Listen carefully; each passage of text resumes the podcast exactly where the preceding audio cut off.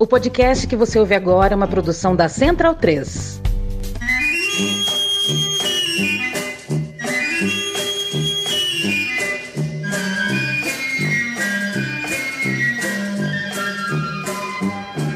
Era uma vez um ratinho pequenino que namorava uma ratinha pequenina. E os dois se encontravam todo dia num buraquinho de um ralo na esquina.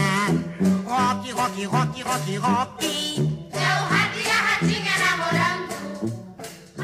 Paulo Sérgio da Silva Júnior, você gosta de palhaço?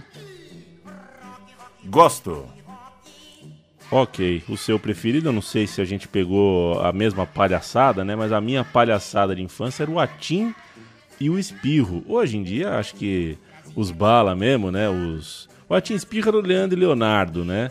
Enquanto Patati e Patatá já são Bruno e Marrone, né? Já vem depois. É, eu não sei qual que é o palhaço que tá estourando hoje. Eu peguei o fim do Arrelia, né? O sei. Arrelia, o Arrelia chorava por aí pelos cantos, tentava uma chance. Mas o meu, a minha palhaçada é, é o Atim e o Espirro. Bom demais. Eu não vou ter um palhaço favorito pra cravar agora, então eu dou o serviço do começo aqui, mandando um abraço pra todo mundo que acompanha meu time de botão. Só registrar que o Antônio do Rio de Janeiro e o Juliano aqui de São Paulo foram os sorteados desse mês de junho nos brindes aí, nos presentes para os assinantes do meu time de botão lá no Padrim. Sorteio esse que é uma cortesia da editora Grande Área. Agradeço demais novamente a parceria com as editoras, com os amigos, com os parceiros que têm enviado os presentes para os nossos assinantes. É, na figura lá do Bruno Rodrigues, nosso parceiro, nosso camarada, a editora Grande Área é que vai fornecer os presentes da vez.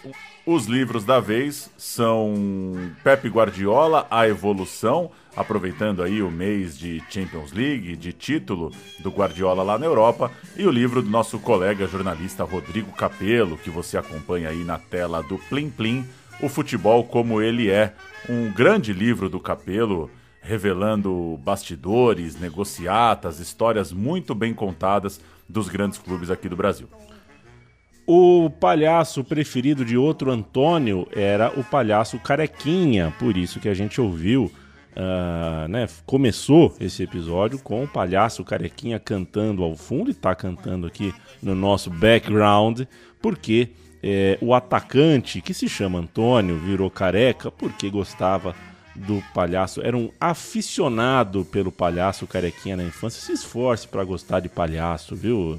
Ah, deixa, porque o dia que você achar palhaço ah, sem graça demais, o dia que você não entender qual é a pira do palhaço, é porque você perdeu alguma coisa muito importante aí no caminho. A gente vai detalhar as temporadas 83, 84, 85, 86, 87 do Careca, que coincidem com o tempo dele no São Paulo. Então, meu time de botão de hoje é sobre o Careca no São Paulo. Com um abraço para quem nos ajudou, Michael Serra e Alexandre Gisbrecht, dois referentes na, quando a gente fala de história do São Paulo Futebol Clube e um beijo especial para Fernando Vitorino, que tinha o Careca como ídolo de toda a sua juventude, tá- foi talvez o seu maior ídolo na mocidade e já nos ouve, Paulo Júnior, com um lenço do lado ah, da mesa, assim, porque vai chorar, vamos mexer com o coração nele. Careca, 83 até 87, foi um dos principais atacantes do futebol brasileiro e passou cinco anos no Morumbi.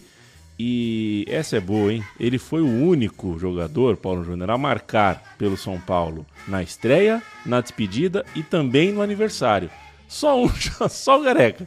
Não tem outro. É um fato curioso, mas é, nem de perto ah, traduz ou resume o que foi a passagem do Careca. né? Entre o seu primeiro e o seu último gol, ele fez muita coisa legal no Morumbi.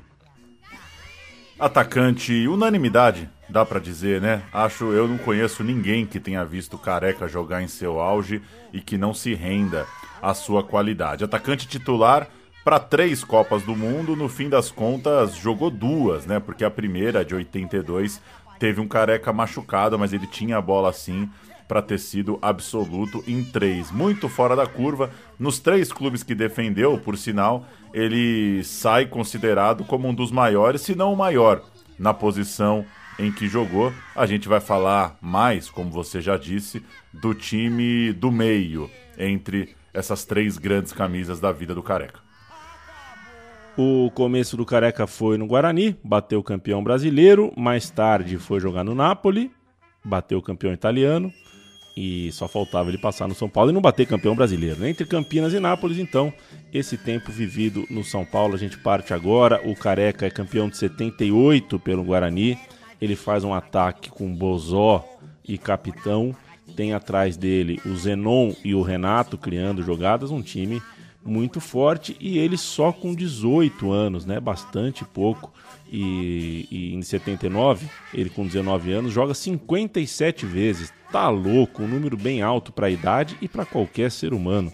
É, naquela temporada de 79, o Careca marcou 16 gols e ele foi amadurecendo, né? Já uh, mais do que acostumado a jogar entre os profissionais, o jogo de alto nível, foi entrando no radar da seleção porque parecia desde sempre mesmo um jogador diferenciado. Em 1981, Careca teve a sua primeira chance com a amarelinha, ainda no time dos garotos. Jogou o torneio de Toulon e naquele ano o Guarani venceu a Taça de Prata. Então 1981 foi um ano bem bom para o Careca também.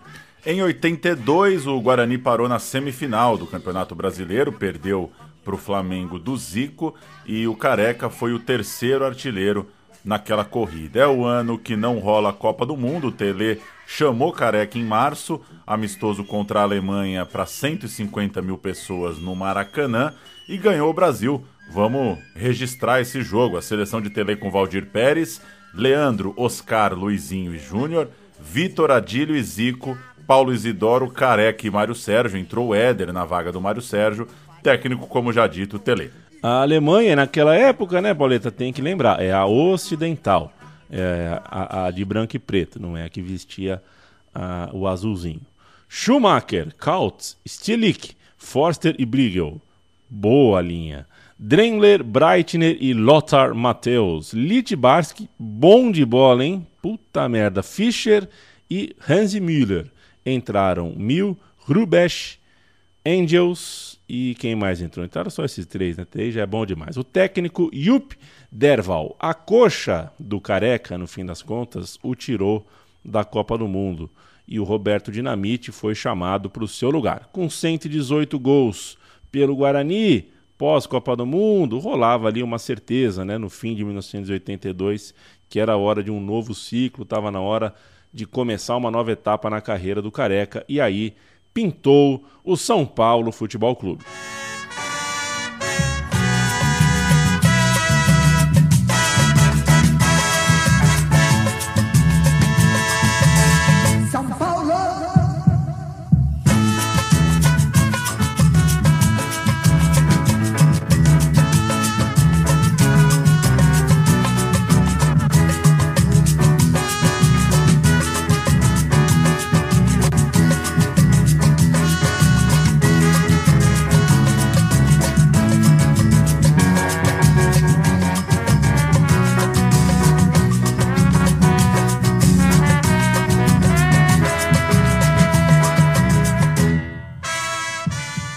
Ouvimos na escalação da seleção brasileira há pouco o nome do Mário Sérgio. Né? E no lugar do Careca, na Copa, jogou o Serginho. Esses dois caras estavam no São Paulo e os dois deixaram o tricolor exatamente em 82. O Serginho jogaria no Santos, o Mário Sérgio pularia para Ponte Preta, depois para o Grêmio. Então, em 83, o São Paulo precisava de um fato novo aquele time, aquela máquina bicampeã paulista em 80, 81, vivia um momento de reformulação. Dois caras de seleção estão indo embora, precisava chegar alguém de peso. Zé Mário, de 27 anos, é, chegou no Morumbi na negociação que levou o Mário Sérgio para a Ponte. Ele ficou pouco tempo na Ponte, voltou para o Rio Grande do Sul, mas foi a compensação ali para o Zé Mário chegar. E o Careca veio junto do Zé Mário por 150 milhões de cruzeiros. Alô, Alan Simon, explica pra gente quanto custava 150 milhões de cruzeiros em 83. E mais também os passes do Everton e do Luiz Miller, um atacante de bigodinho. Na negociação, o Careca até deu uma hesitada, né? Porque ele tinha Inter de Milão no, no radar, ele já estava pensando em jogar na Itália, tentou negócio, é, é, mas nem veio a proposta da Inter. Tinha também na mesa propostas como a do Palmeiras, mas essa proposta não o seduziu. Ele estava na cabeça, ou é a Itália, ou eu vou para São Paulo. E naturalmente, como sabemos, deu São Paulo, ele foi jogar no tricolor paulista. E que curioso imaginar, né? O que, que teria sido do Careca mais jovem, né? No difícil futebol italiano. Será que ia estourar já em 83? Difícil, hein? Difícil. É. Provavelmente sim, né? Porque jogava muita bola, mas acho que fez bem em chegar na Europa mais maduro. Campeonato Paulista de 1983. O Campeonato Paulista tinha 48 jogos e o Campeonato Brasileiro tinha 22. É isso, a temporada estadual era mais pesada. E no meio do caminho, uma excursão para os Estados Unidos. O Careca estreou na rodada 3 do Brasileiro, brasileiro de começo de ano, em 30 de janeiro, jogo para 16 mil pessoas no Morumbi. E como você cantou lá no início, marcou, deixou dele logo na estreia, naquela tarde de estreias do Careca também do Zé Mário. Quem mandou no jogo foi o Zé Sérgio. O Zé Sérgio voltava de grave lesão e era uma atração ali. A torcida do São Paulo queria ver a condição do Zé Sérgio. Ponta esquerda fez três jogadas de gol e a manchete do jogo é inevitável. O Zé Sérgio voltou. Olha que interessante. A estreia do Careca, mas quem chama atenção, a alegria da torcida no momento, era a volta do Zé Sérgio. Bom, sem falar o gol do, do Palhinha na decisão do campeonato de 77 contra a Ponte Preta, que foi de queixo, né? Foi de nariz, foi de nariz. É o único cara que marcou um gol de cara e de. Depois é. É. Ela, Ele fez, Careca! Careca! Marca o seu primeiro gol no São Paulo Futebol Clube. Numa jogada meio confusa, mas apareceu a genialidade de careca num toque sutil, tipo Paulo Rossi. Outra percepção dos primeiros jogos do Careca é que o Renato, o Renato Pé Murcho, melhorou muito de desempenho. É, é, é, melhorou de desempenho, porque assim, né? Já conhecia o Careca no tempo de Guarani, foi uma, foi uma ajuda ali pro futebol do Renato, que nunca jogou propriamente mal no São Paulo, mas ficou ainda melhor com o Careca, os dois se entendiam muito bem. Aquele campeonato brasileiro começava turbulento para muito além do Murumbi, né? Tinha o escândalo da loteria esportiva, né? Tava tomando conta do debate, da conversa de futebol. É, a credibilidade do campeonato estava ali em risco, mas em campo a gente viu o São Paulo passear. São Paulo passeou invicto pelas duas primeiras fases da competição, era uma das sensações do campeonato, candidato fortíssimo ao título. Mas, a bem da verdade, ainda faltavam os grandes enfrentamentos. Né? A primeira e segunda fase não provou muita coisa porque não tinha eh, os maiores jogos pela frente. Na terceira fase, aí sim, eles vieram e, por exemplo, São Paulo, em 17 de abril, tomou um pesado 5 a 1 do Grêmio. O Grêmio enfiou 5 a 1 no São Paulo. A gente ouve o Careca falando após essa partida. Tem também o Tita falando um pós-jogo é, de Grêmio 5, São Paulo 1. O Grêmio de hoje foi um Grêmio perfeito. Teve uma tarde feliz em que todos os elementos jogaram bem. Não há uma diferença muito grande entre o craque e os operários do time. Muito bem fisicamente, muito bem taticamente. E com o Tita jogando uma partida espetacular. Pelo menos correr e tapar um pouco algumas nossas falhas. Pelo menos correndo a gente tapa um pouquinho. Mas não estamos felizes, que o Grêmio teve bem e mereceu até. Não a goleada, né? mereceu a vitória. Uma hondurinha só não faz verão. E o futebol é coletivo. E eu estou feliz porque o grupo teve uma grande atuação. Nós conseguimos uma vitória muito importante diante de uma grande equipe. E eu acho que isso que é importante, isso que vai somar. Jogo é esse no estádio que, para mim, teve o mais bonito nome de um estádio na história do futebol brasileiro, o Estádio Olímpico Monumental. Uma pena que hoje o estádio do Grêmio se chame Arena do Grêmio, né?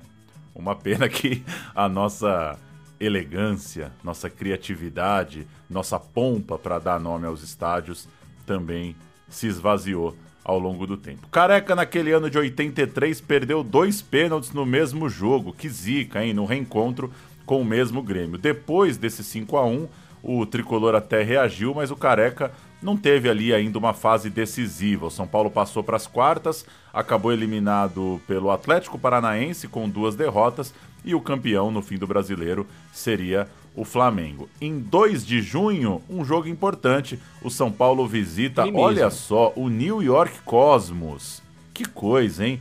Cosmos e São Paulo e vence por 3 a 2. Três gols do Careca, faz um triplete, um hat-trick em plena New York, aquele Cosmos de Beckenbauer, de Neskins, de Quinalha, de Romerito, um Cosmos É. estrelado, claro. Não tem mais Pelé, claro que não, já estamos nos anos 80, mas ainda tem um, um final ali de uma era de ter grandes jogadores no seu time. Vamos ouvir um sobe-som para esse jogo lá em Nova York, o alto-falante gritando careca, que coisa. Não tem narração, né? Mas tem o, o som do estádio berrando aí o nome dos jogadores brasileiros.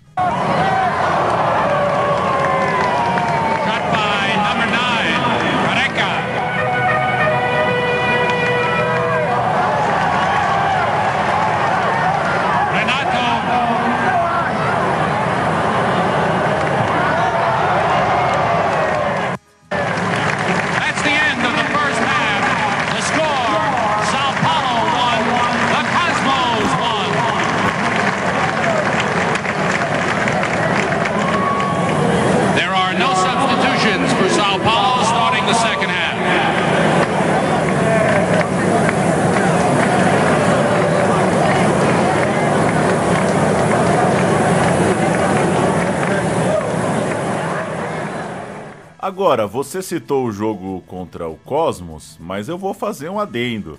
É, você foi generoso com o São Paulino. Uma vitória muito legal em Nova York. Eu tô aqui com a temporada aberta. Três dias antes, o São Paulo tomou quatro do Seattle Sounders. 4 a Não 2 pode. do Seattle Sounders. Não pode, hein? Não pode tomar 4 a 2 do Seattle Sounders. Tudo bem. Dias depois ganhou do Cosmos, mas é, é, quis pegar no pé. Não pode tomar 4 gols do Seattle Sounders de 83.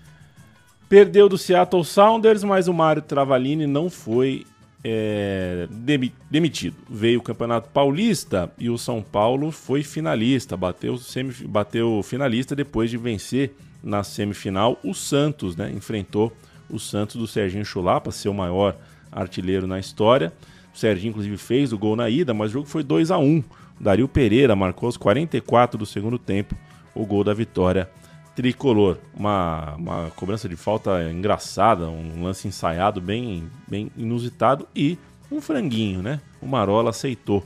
É, é, o São Paulo não jogou bem, né? Os relatos dizem que o São Paulo não jogou bem, mas foi premiado com o frango do Marola no fim. Careca, para além de um desempenho abaixo do esperado ao longo da temporada, também lidava com uma lesão na época misteriosa. Hoje é, parece que que está claro que era uma espécie ah, rara ali de artrite no joelho, uma coisa ali no joelho que precisava demandava um tratamento mais sério, mas na época a lesão era mantida sob mistério, o que pressionava o Careca, porque pô, custou caro, todo mundo esperava muito dele e o primeiro ano dele ali no São Paulo não tinha sido muito bom. Marco Aurélio Cunha, o MAC, um jovem médico do tricolor, teve muita proximidade com essa fase de lesões do Careca, se tornou de certa forma um protetor ali do atacante, um cara para estar ali sempre ao lado do grande jogador e também de certa forma um psicólogo, porque tinha uma pressão gigantesca em cima do Careca. O jogador inclusive chegou a pensar em largar tudo, em desistir da bola, cansado ali da, da de saco e da sequência de lesões mas é, o Marco Aurélio é importante. O departamento médico ali do São Paulo fez o Careca acreditar que um tratamento é, calmo, que duraria ali coisa de sete meses, conseguiria ser bom o suficiente para o Careca se recuperar. Sempre difícil, né? Ainda mais num tempo em que era comum, muito mais comum do que hoje, o jogador ficar pelo caminho por conta do joelho. Quem estava jogando muita bola nesse momento, que não o Careca, era o Sócrates no Corinthians. O Sócrates marcou gols nas duas semifinais e na final ele marcou o gol do 1 a 0 corintiano no jogo de ida. Não foi o melhor ano do Careca, já percebemos, né? não foi muito influente nas horas decisivas e além de sofrer com as lesões, fica aí o contraste, né? Foi acabou foi o Campeonato Paulista do Sócrates, enquanto o Careca era criticado. Final do Campeonato Paulista, Corinthians e São Paulo. Eu canto o Corinthians. Solito, que tinha uma casa na mesma rua que eu na Praia Grande, que eu, né, que a minha família, né? Ou você tinha uma casa na Rua do Solito. Eu tinha uma casa na Rua do Solito, a minha fa... eu nunca tive uma casa, né, mas seu Genésio, ô vovô Genésio. Alfinete na lateral direita, Mauro, Juninho e Vlad, o Vladimir. Birubiru, Sócrates e Zenon. Paulinho, que eu imagino que seria aquele Paulinho loirinho, né? Acho que era ele. É, Wagner e Eduardo Amorim, o técnico Jorge Vieira. O São Paulo de Valdir Pérez, Paulo Oscar Dario Pereira Nelsinho, Renato Zé Mário Humberto Paulo César, depois Márcio Araújo, Careca e Zé Sérgio, técnico já citado, Mário Travalini. Vamos ouvir? Ara- Gol de Sócrates no jogo de ida, muita chuva no Morumbi e, como você já citou, campeonato marcado pelo título do Corinthians. Eu acho uma boa partida e muito equilibrado o jogo, né? Olha a jogada do Paulinho. É dele ainda. Virou em boas condições para o alfinete de cabeça, ajeitou para Sócrates, bateu. Golaço! Sócrates! Numa jogada de alfinete de cabeça. A bola passou e Sócrates cruzando para o gol de Valdir. Está aberto o placar no Morumbi. Na festa também do técnico Jorge Vieira. Sócrates, Corinthians 1, São Paulo 0. Acho que é esse gol e essa partida, essa estética debaixo da chuva aí que aquela foto, né, a foto histórica, uma das fotos mais icônicas do Sócrates, acontece nesse jogo aí, aquela que tem água caindo da barba dele, assim. É, acho que é nesse jogo. Se eu não estou enganado, é nesse jogo. E a frase, se eu não estou enganado, permite a gente falar qualquer equívoco e a gente acha que saiu bonito. Careca fez 32 gols naquele ano. É bastante gol, né? Bom número, Bom hein? número, né? É, a gente tá falando que não conseguiu brilhar tanto, mas porra, 32, meu. Pois é, o cara brigou com o corpo, brigou com lesão, fez 32 gols. O Renato fez 33, foi o artilheiro da temporada. Então, é, o São Paulo ah, bastante é, sustentado ali os gols em Renato e Careca. Vamos para 1984, Paulo Júnior. O Mário Travalini continuou no cargo. Ele ficaria até, até maio, né? Ele ficou como técnico de São Paulo até maio, caiu e, e ainda em 84 chegaria o Cilinho no São Paulo, né? Para substituir não diretamente, um pouquinho depois veio o Cilinho. E o Cilinho veio para mudar essa história toda. O Cilinho ah, mudaria filosoficamente ali a realidade do São Paulo. No elenco, algumas boas novas. Né? O São Paulo trouxe o Casagrande por empréstimo para dividir as funções artilheiras com o Careca. O Casagrande foi uma oportunidade de mercado, né? o Casagrande estava em litígio com o Corinthians e o São Paulo conseguiu um empréstimo porque o Casagrande estava vendo a carreira ali sair pelo ralo, estava um pouco perdido e o São Paulo, ah, é, é, inclusive uma vocação um, histórica do São Paulo, né, de tentar recuperar jogador. E fez muito bem pro Casagrande, né? Fez muito bem, o Casagrande fala muito bem do São Paulo Ele deu, hoje. deu uma retomada boa na carreira ali, né? Uma retomada no foco mesmo. E o Pita, né? O São Paulo trouxe também o Pita, que veio do Santos, era um dos meninos da vila. Craque! É, ao craque, né? Pita craque. Um abraço para Paulo Pai, que certa dia desses aí nos contou como é que jogava o Pita. O Pita veio ao custo do Zé Sérgio, né? O São Paulo deu o Zé Sérgio para o Santos, ficou com o Pita e no lugar onde joga o Zé Sérgio, com a 11 na ponta esquerda, o São Paulo lançou o Sidney, um prodígio da base, um corisco, um torpedo, um jogador muito rápido, serelepe, imparável naquela posição. E aí a gente falou bastante já das lesões do Careca, né? Pois bem, ele passa em branco o Brasileirão, que ocorre no primeiro semestre. Ele não tá num embalo bom, portanto, nesse começo de 84. O São Paulo faz só 14 jogos, cai na segunda fase, perde num grupo em que se classificam Fluminense e Goiás. Fluminense esse que seria campeão brasileiro. O Careca precisa reagir. O começo de ano do São Paulo não é legal. Campeonato Brasileiro no primeiro semestre, então acaba ali para março, abril.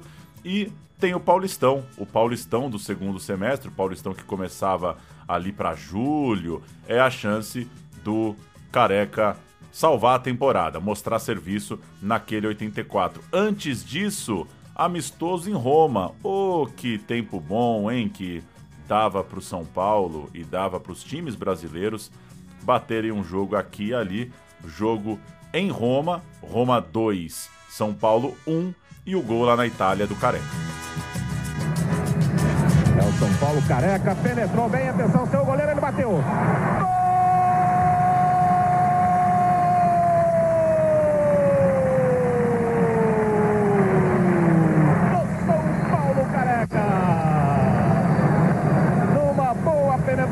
Veja aí no replay. Ele foi pela direita, na saída do goleiro Malgiolio. Olimpíadas 84, cobertura total da Globo. Fórmula 1 84, oferecimento Colinos, o gosto da vitória. Tênis Daytona, fiquem ligados porque o tempo é de Daytona. Golden Cross, a segurança maior. E Aço, força máxima em produtos e serviços. Vou parar a prova. Vão parar a prova. Quando Ayrton Senna se aproximava mais de Prost. Vão parar a prova. Se ela continua por algumas voltas, tenho a certeza de que o Ayrton chegava para passar ele aí. Mas não é final. Não é a bandeira quadriculada preta e branca. Exatamente, é a bandeira vermelha que vai ser interrompida a prova, podendo continuar. Quem esteve mais preciso, mais perfeito, mais arrojado? Ninguém andou mais forte do que Ayrton Senna, que marcou a melhor volta da prova. Ele chegaria em Prost e Prost não teria a mínima chance de segurá-lo. Porque ele vinha tirando mais de 3 segundos por volta em relação a Alain Prost. A gente colou ao Roma e São Paulo é, o, o Galvão Bueno narrando debaixo de muita chuva uh, o GP de Mônaco de, de 1984, Paulo Júnior. Se você não sabe, você que não é um grande fã de Fórmula 1. Não sou. É um. Não é, né? Você pega a Fórmula 1 de raspão. Você sabe que o Jos Verstappen é, é, é, pai do Max Verstappen, mas não muito mais do que isso, né? Até porque. Sei por eliminação também, né? Irmão que não vai ser. É, é, assim, ou é pai ou é tio. É, pois é. 50% de chance de cravar essa. O Ayrton Senna, em 84, mais ou menos nessa época aí de Roma e São Paulo, é, ia ganhar em Mônaco. E ele tava correndo com uma Toleman, velho. Era uma geladeira, né? O, o Senna tava com uma geladeira, correndo contra umas McLaren embaçado, umas William louca. E ele só não ganhou, Paulo Júnior, porque, Ah. como você ouviu no, no, no, no Sobe Som, aí para explicar um pouquinho melhor. É, o Ricardo Teixeira, da, da Fórmula 1, era francês, né? E o Prost estava em primeiro. Uhum. Aí quando o Senna começou a, a- a- Passou o quarto, passou o terceiro, passou o segundo, ia chegar no Prost e tava comendo distância, como ele ia chegar no Prost, o, o- o- a prova acabou. Falou, não, acabou. muita chuva, É, gente. a- apagaram o refletor. É, acabou. Exatamente. Deram a bandeira vermelha depois da quadriculada por motivo de segurança, muita chuva, não dá mais tal. Aí o Prost ficou com a vitória. Quer dizer que Mas- o Senna também era contra tudo e contra todos. O Senna, o Senna era o mais contra tudo e contra todos, né? De, de, de todos. Até o momento em que ele viu Deus numa corrida no GP do Brasil, né? Que ele conta que ele perdeu todas as marchas e aí ele viu Deus e conseguiu ah, levar o carro eh, até o final. Mas dizem que a grande rivalidade Senna e Prost começa aí. Começa nessa enchuvarada Mônaco. Vamos ao Paulistão, senhores. Paulistão de 84. Mas calma aí, só, só me tira Ah, uma dúvida. tira. O Prost admite, admite que ele foi beneficiado? Não, não. O Prost, É, o Prost de- é, uma garva, é uma garfada. Não, não é uma garfada é, convicta. Fica meio subentendido. Sim, se você perguntar para Reginald Lemy, que é o especialista de Fórmula 1 na França, ele vai dizer que a, a segurança em primeiro lugar, que a prova estava muito perigosa. Ah, né? entendi. Porque dava pra sustentar isso, mas Ou seja, os caras inventam uma parada que você corre a 300 e tanto por hora. Aí na última, no último minuto, opa, perigoso. agora, É agora isso. tá perigoso, Ah, né? tá. Ah, pessoal, melhor, ó, o menino aí tá correndo muito. É melhor a gente parar por aqui. Vamos pedir uma pizza, vamos ficar suave, tá chovendo. Ayrton Senna do Brasil. Vai com Deus, meu irmão. Ele que morreu em 1 de maio de 1994, dia de São Paulo e Palmeiras, o São Paulo sem o Careca. Campeonato Paulista, inclusive. A gente vai falar do Paulistão agora. É, Paulistão no qual o Careca marcou 12 gols, mas não foi campeão, continuou ah, esperando uma taça pelo clube. O campeonato foi disputado em sistema de pontos corridos e o Santos, com Serginho e Zé Sérgio, uma dupla que se encontrou por muito tempo no Morumbi e agora se reencontrava na Vila Belmiro, é quem ergueu o troféu, inclusive com o gol do título, jogada pela esquerda, ao lado do Zé Sérgio, faz, fez o fuzuê ali com o Humberto, tocou e gol do Serginho Chulapa. O São Paulo ficou em terceiro lugar e os artilheiros com 16 gols, né, o Careca fez 12, com 16 gols, o próprio Serginho Chulapa do Santos e o possante Chiquinho do Botafogo de Ribeirão Preto. Mas para não passar batida a campanha do São Paulo, vamos ouvir uma boa vitória, 4 a 1 diante do Santos no Morumbi. Ganhou então do time que seria campeão lá na frente. Gol de Pita, gol de Casagrande, gol do Careca. É legal lembrar que, apesar do título do Santos, o São Paulo meteu 4 no futuro campeão. O São Paulo leva uma vantagem de 48 vitórias contra 34 do Santos. E foram verificados ao longo desses jogos todos 34 empates. Geraldo se desmarcou, Careca subiu. Oh, beleza de cabeçada de Careca. Rente ao travessão. Uai, o Rodolfo Rodrigues agora foi brigar com o seu próprio companheiro. O que, que é isso? Com o Márcio. Mas só faltou dar um murro nele, gente. Que que é isso? E continua espinafrando com o Márcio aí, o goleiro Rodolfo Rodrigues. Para Sidney, tentou bater contra o gol, bateu fraquinho. Sidney. Sidney ainda tentando. Cruzamento saindo, Casagrande, São Paulo. Segundo gol no Morumbi. Sidney acreditou, levantou, Casagrande subiu, testou e marcou. Casagrande, São Paulo 2, Santos 0 no Morumbi. 20 minutos do período inicial. Eu continuo.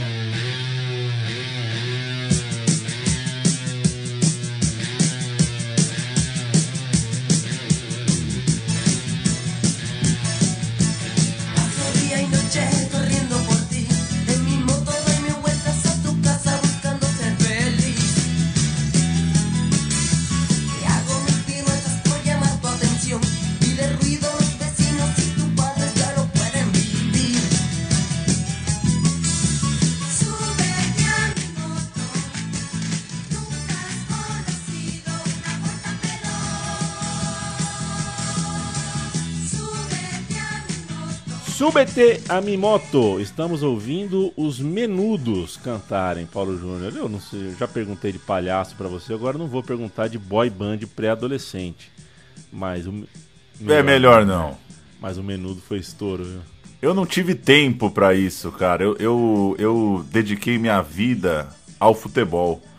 Da, dos 3 aos 16 anos. Eu não tive banda, desenho animado, história em quadrinhos. Então é uma lacuna. É uma lacuna. É uma lacuna. E, e na nossa época, Pauleta, no, o Menudos ainda. O Menudo tinha uma coisa ali que era. Que o Gugu Liberato destruiu depois, né? Com Dominó, Banana Split. Virou uma coisa meio, meio boy band sexualizada, assim. Não que os Menudos não quisessem seduzir a juventude, né? É algo que merece debate. Mas, puta, não dava pra gostar do Dominó também, né? Sei lá, também dava, também. Gosta de ser. É. Gostem do que vocês quiserem, senhoras e senhores. 1985, a gente ouve os menudos ao fundo porque é, é o apelido que o time do São Paulo ganha, né? Os menudos do Morumbi, os menudos do Cilinho. Porque a coisa ficou bonita, o time do Cilinho engrenou muito mais do ponto de vista estético do que propriamente por quem empilhou taças, né? Era um time que dava muito gosto de ver jogar. O Astro Careca vai fazer 35 gols nessa temporada. Já então começamos a ver o momento de auge do cara. É, é a primeira grande sacada do Cilinho, né? O Cilinho perdeu o Casagrande é, no, no, no fim do empréstimo e aí ele colocou o Miller é, de vez. Craque! Um craque, né? Um craque, um dos maiores que eu vi. O Miller tem só 19 anos e aí você tem o Miller com 19. O Careca com toda a inteligência, maduro, mais forte e o Sidney pondo uma velocidade absurda pela ponta esquerda com o Pita atrás criando. O time ficou mais imprevisível, mais inteligente, mais veloz, mais técnico. É, era um time muito, muito forte, o do São Paulo de 1985. Aquele amistoso em Roma que a gente citou há pouco tinha ali sua validade, sua importância. O Falcão acabou seu contrato com a Roma e veio jogar no meio da temporada no São Paulo, aos 31 anos. O grande, grande Paulo Roberto Falcão. Na estadia do São Paulo na Itália, o Falcão, é, que teve ali no, no hotel do time brasileiro, se recorda de uma longa conversa com o Cilinho sobre bola, tática, esquema de jogo, coisa e tal. E mais tarde em Campinas eles voltaram a conversar, trocar uma ideia ali sem muita pretensão, mas isso contou de alguma forma. O Falcão tinha uma proposta de seguir na Itália, de jogar na Fiorentina e preferiu voltar ao Brasil. É, desembarcou inclusive com uma grife própria. Olha só, os ternos Paulo Roberto Falcão, eles podiam ser adquiridos num imóvel muito amplo na na, na, na, na, na elegante, né? Na elegante, na, Tá na, na sui generis rua Oscar Freire. E o logotipo da grife, o Paulo Roberto Falcão eh, se veste bem e de trouxa não tem nada. O logotipo da grife tinha as cores do São Paulo. Então chegava um jogador de nível é, sem questionamento, né? Um craque absoluto da posição e chegava um cara com uma moral lá da Europa, botando banca, com terno próprio e tudo. Falcão ou Aramis? Falcão. O desempenho, é, voltando ao tricolor pré-Falcão, foi, porém, insatisfatório né, no primeiro semestre ali no Campeonato Brasileiro. Foram sete derrotas em 20 jogos, demorou para engrenar o time. Careca fez gols nos três últimos jogos da campanha, mas não deu muito jogo, não. São Paulo ficou longe da taça. O mais marcante duelo daquele momento foi um 4 a 4 insano no Pacaembu contra o Palmeiras, o tipo de jogo que fica na nostalgia ali das duas torcidas. Jogo em que o Careca, inclusive, marcou um gol é, de pênalti. E também o São Paulo venceu o Corinthians, né? um jogo que foi 2 a 1 para o São Paulo, que marcou o torcedor por causa de um gol no último minuto. O Oscar, zagueirão, Oscar marcou no último minuto. A gente vai ouvir o Oscar fazendo o gol da vitória. São Paulo 2, Corinthians 1. Pita vai tentar bater, bateu, cortou Vladimir e foi pra fora. Volta pro Pita, não tem pra quem passar. Prende, Rubinha tira, mas lá pra esquerda. Miller.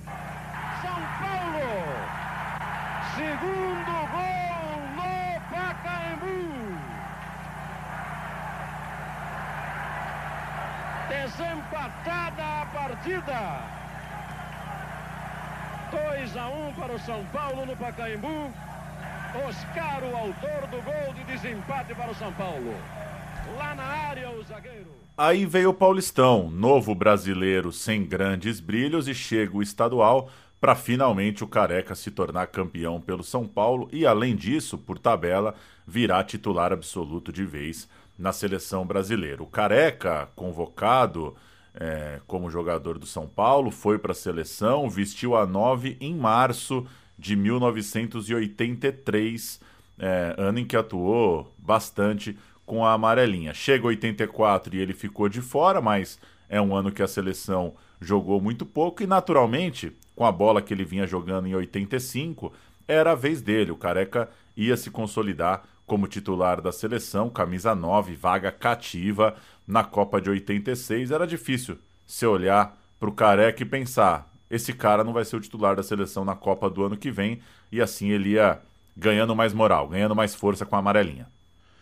O Campeonato Paulista começou e o São Paulo não começou bem. Perdeu três das primeiras seis partidas, venceu uma e empatou duas. Aí, pô, já não foi tão bem no brasileiro, né? A gente, a gente acabou de falar que o time do Cilinho engrenou, que os menudos. Mas cadê esse time, né? Que não foi bem no brasileiro, começou mal no Paulista? Calma, porque a campanha de recuperação começa aqui. Aí sim, o São Paulo engrena com o São Paulo, depois dessa rodada seis, chega a. faz 13 rodadas numa sequência boa, termina a rodada 19 com em segundo lugar, vice-líder da tabela.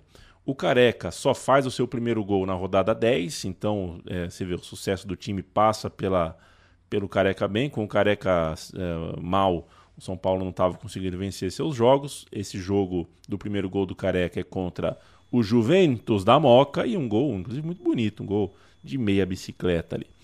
A reação Puxeta. é. Como é que é? Puxeta. A famosa puxeta, exatamente. A reação é insuficiente, no entanto, para se classificar de pronto no primeiro turno, né? É, a portuguesa ficou em primeiro, garantiu a vaga na semifinal e aqui a gente já assume, né? A gente desistiu no tempo, né, Paulo Júnior, de explicar a fórmula dos campeonatos, quando a gente fala de futebol brasileiro dos anos 70, 80, 90. Fecha o olho, meu amigo, minha amiga, e vai, tá? Não fica se fazendo pergunta. O São Paulo não classificou na primeira fase, mas tinha a segunda fase, o segundo turno, e aí os 19 jogos do retorno dariam outras vagas. Ou seja, o campeão do turno, o campeão do retorno e os dois melhores da campanha geral que iam para a semifinal. O São Paulo começou bem, arrancou forte, até tomou um susto, porque na antepenúltima e na penúltima rodadas perdeu duas partidas, mas acabou mesmo assim eh, garantindo a vaga na decisão, na semifinal do campeonato. Na semifinal aparece o Guarani no caminho do São Paulo, ex-clube de Careca, time que ainda vai participar do grande momento aqui do nosso roteiro. E aqui numa semifinal estadual teve um empate em Campinas, 1 a 1. Gol de Miller de um lado e o empate bugrino já aos 42 com o Júlio César, mas na volta dá São Paulo 3 a 0, dois gols do Careca, como você disse, não é uma campanha que foi ótima de ponta a ponta, mas ali na semifinal o São Paulo conseguia passar pelo Guarani. Nas semifinais, os menudos enfrentam o Guarani. Na primeira partida, o tricolor arranca um empate em Campinas. 1 a 1.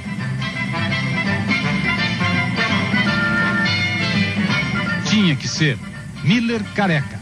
A dupla dos menudos que infernizou meio mundo garante a classificação do tricolor para as finais. 3 a 0 contra o Guarani no Morumbi.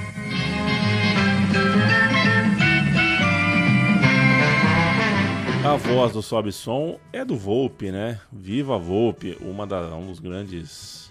uma- um, um dos nossos aconchegos afetivos ah, da narrativa futebolística. O São Paulo está na final e a final é contra a Portuguesa de Desportos, a Portuguesa de Luiz Pereira, a Portuguesa daquela camisa vermelha com a manga inteira verde, né? Uma portuguesa também de, de, de- de estética ali, o Luiz Pereira com um bigodaço.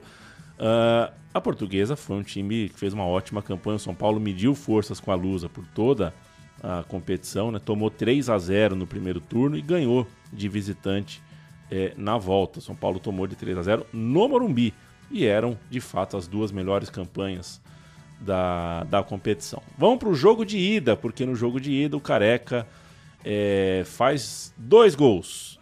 Três para o São Paulo, um para a Portuguesa. Tentou segurar César. Sidney passou na área. Pênalti! Derrubado Sidney na grande área. Marcação do árbitro Antônio de Paula e Silva. O São Paulo se manifesta. Serginho no centro do gol. Autorizado Dario. É gol do São Paulo! Dario Pereira, camisa 4, cobrando pênalti. Está aberto. Miller lá na ponta, o cruzamento, o Careca colocando. É o segundo do São Paulo. Careca. 19 minutos do segundo tempo no Morumbi. Careca amplia para o São Paulo. Miller pela ponta, num cruzamento matemático para cabeçar. jogada de careca. Dois São Paulo, zero Portuguesa, Morumbi. Aí a gente tem o jogo de volta, Paulo Júnior. A portuguesa precisava vencer no tempo normal e na prorrogação. Que regulamento bala. Canto São Paulo. Eu canto São Paulo? Canto São Paulo.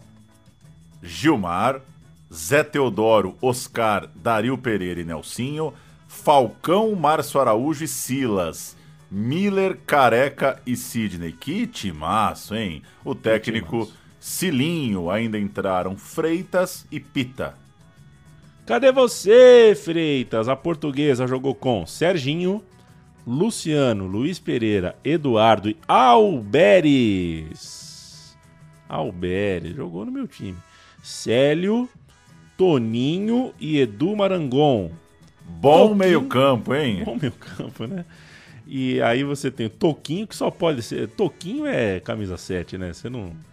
Você não precisa nem ver jogar, né? Toquinho dá 7 pra ele. Depois Jorginho, que eu imagino seja o Jorginho Cantinflas. Luiz Miller e Esquerdinha, que é nome de 11 também. O técnico Jair São Caetano Pisserni.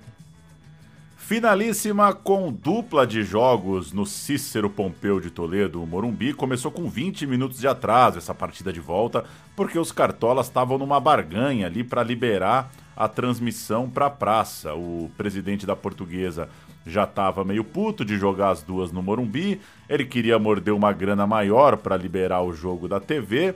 E no fim das contas, Parece que esse clima contaminou um pouco o jogo. Foi um jogo de entradas duras, de pontapé para todo lado, cinco expulsões em campo. E vale esse registro, né? É, não faz tanto tempo assim, a gente está falando de é, nem 40 anos atrás, e a transmissão ainda era decidida em cima da hora, né?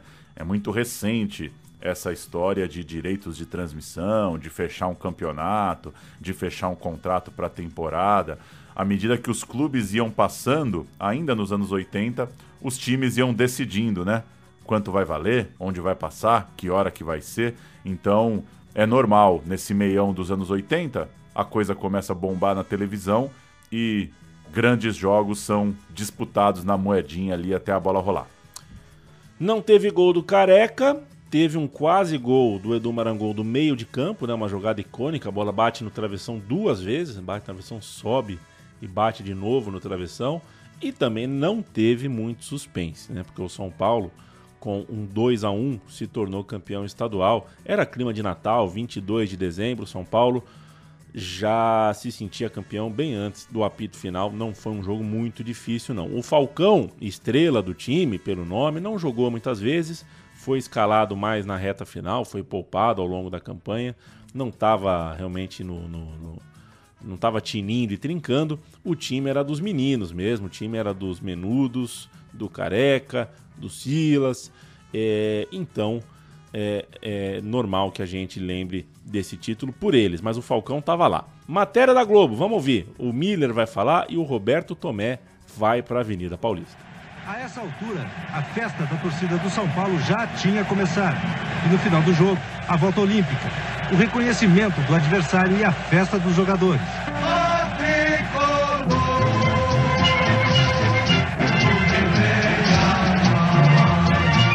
O São Paulo, desde o começo do campeonato, mostrou que é um time ofensivo, que é um time de garra.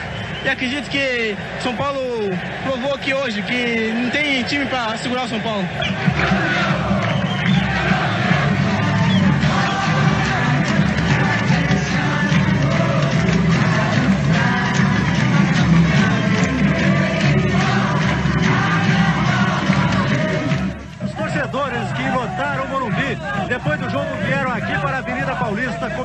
Comemorar a vitória sobre a Portuguesa. E pra gente se despedir de 85, o Pauleta, vamos ouvir um gol na voz do Osmar Santos, mas esse é um gol pela seleção brasileira, hein? Não é pelo São Paulo. Brasil jogando contra a Argentina, a Argentina sem Maradona, né? a Argentina que seria campeã do mundo no ano seguinte, mas o Careca estava em campo, não foi um encontro de Maradona com Careca, mas foi um encontro de Brasil e Argentina. Tem gol do Careca, a gente ouve agora. Pela meia casa grande, pé de bola na grande área, ele rola a bola para Moser na ponta direita. Lá vem o Brasil, preparou, cruzou, fechado para boca do gol, Casal de cabeça na boca do gol para Careca de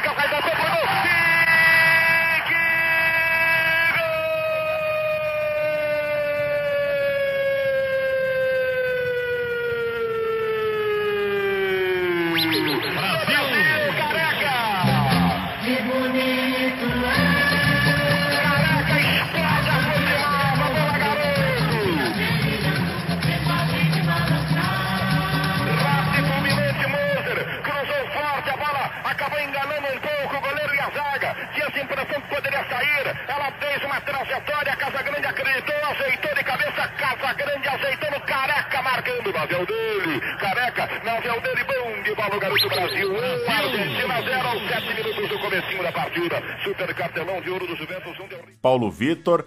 Edson Boaro, Oscar, Moser, Branco, Dema, Alemão, Casagrande, Bebeto, Careca e Éder. Que ataque legal, hein? Casagrande, Bebeto, Careca e Éder.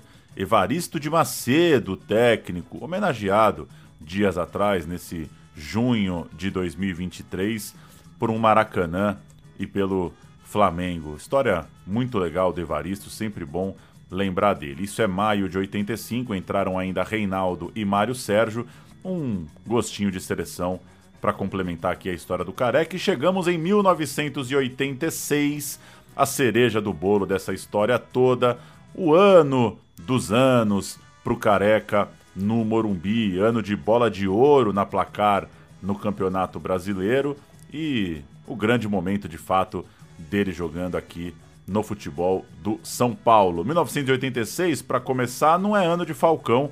Falcão joga só um amistoso, deixa o clube, deixa o futebol. Não duraria tanto assim a passagem do Falcão com a camisa do São Paulo. E com 20 anos, vindo do Marília, chega o volante Bernardo, que deu conta do recado. Claro, Bernardo não foi um Falcão, mas encaixou, deu conta, fez uma boa temporada. No primeiro semestre viria o campeonato estadual e dessa vez o São Paulo chegando, claro, como o atual campeão.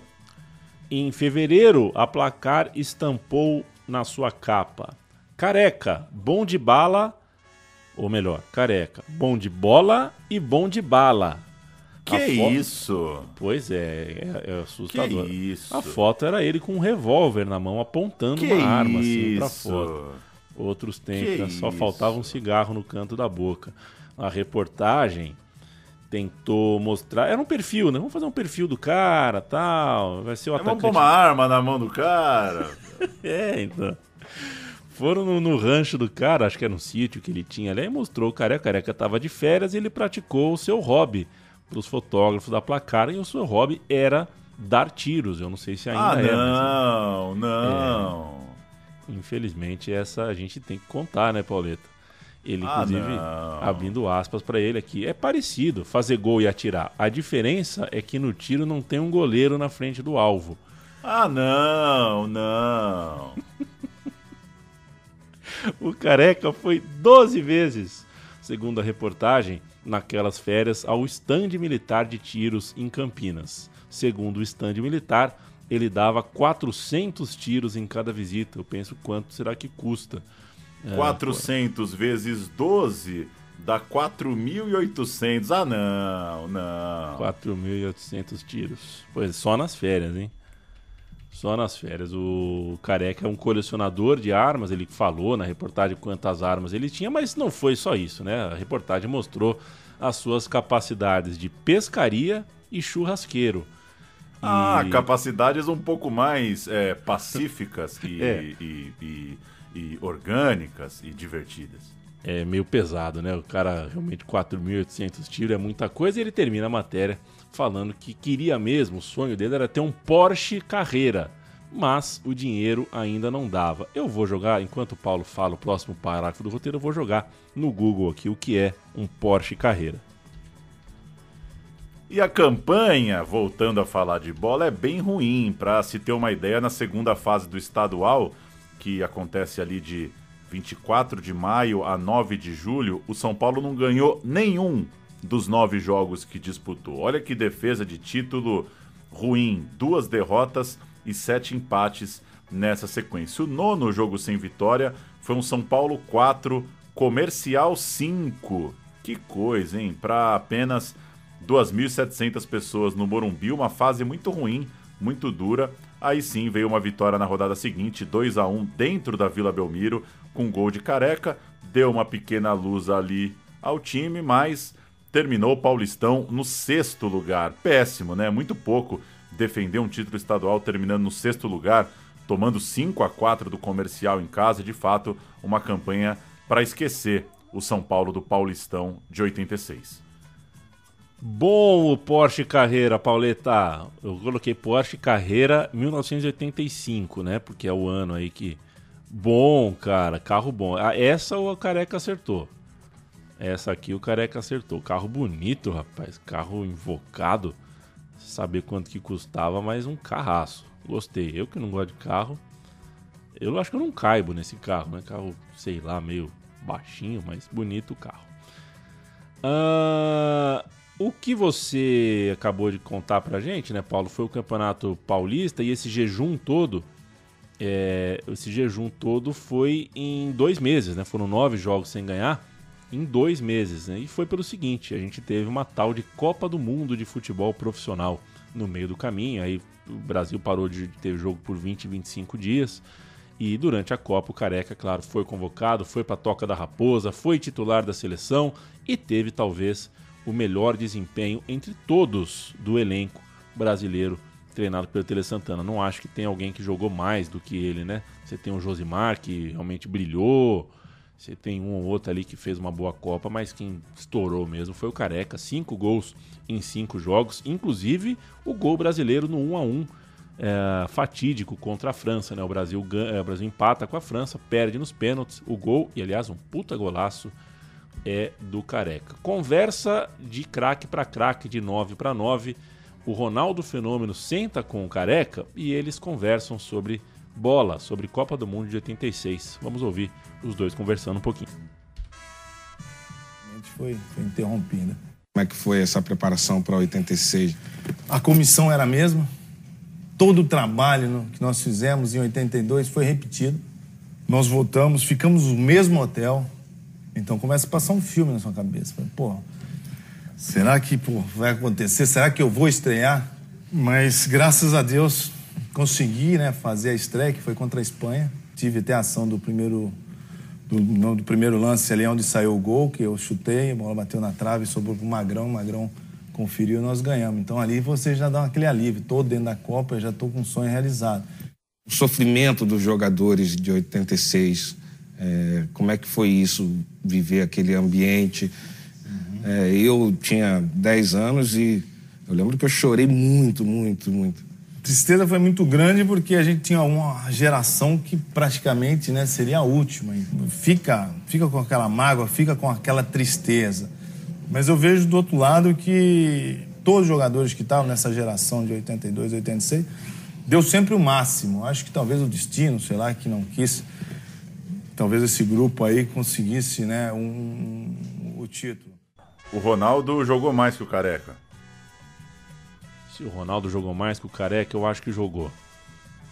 Mas não muito. Sem tanta convicção? É, é sem muito. Jogou, jogou. Com convicção. Jogou, agora. né? Agora com convicção. Boa. Passou a Copa do Mundo, o estadual voltou, mas o Careca já tinha gente pendurada na porta do vestiário procurando assinatura pra ter uma procuração pra negociar ele pela Europa. O cara tava de vez no radar de uma elite ali do futebol europeu. O Nantes da França foi o primeiro a se aproximar. Os valores assustaram e o Careca foi seguindo. São Paulo foi péssimo no estadual, mas no fim das contas até que teve uma boa saideira na reta final, porque no Morumbi teve um São Paulo 5, Palmeiras 1. O Careca abriu o placar de pênalti aos 19 minutos, num lance que gerou expulsão do defensor palmeirense, abriu caminho para essa grande vitória para essa goleada por 5 a 1 Aquele Palmeiras seria vice-campeão. É o time que perdeu para Inter de Limeira na final. E olha que curioso, na rodada, na, no último jogo da segunda fase, teve São Paulo 5, Inter de Limeira 1. Dois gols do Careca. Então, que loucura, né? Campeonato ruim do São Paulo, acabamos de falar, defendeu o título é, terminando numa posição né, muito, muito distante da ponta, mas meteu 5 no Palmeiras e 5 na Inter. Seriam os times finalistas. A Inter ganhou do Palmeiras o Paulistão de 86. Tocou em profundidade Nelsinho. Bom momento do São Paulo, hein? Nelsinho. Olhou, Nelsinho, levantou. Tirou Amarildo. Vem Zé Teodoro na trave. Bernardo bateu. Mais uma bola na trave do São Paulo. Desta feita de Zé Teodoro. São Paulo começa muito bem este primeiro tempo. Nelsinho cobra curtinho, pita, para, olha. Tem Jorginho na marcação. Não houve nada, lance normal. Wagner no corte. Na velocidade, na disposição, saiu Martorelli. Boa presença do goleiro Sidney coloca.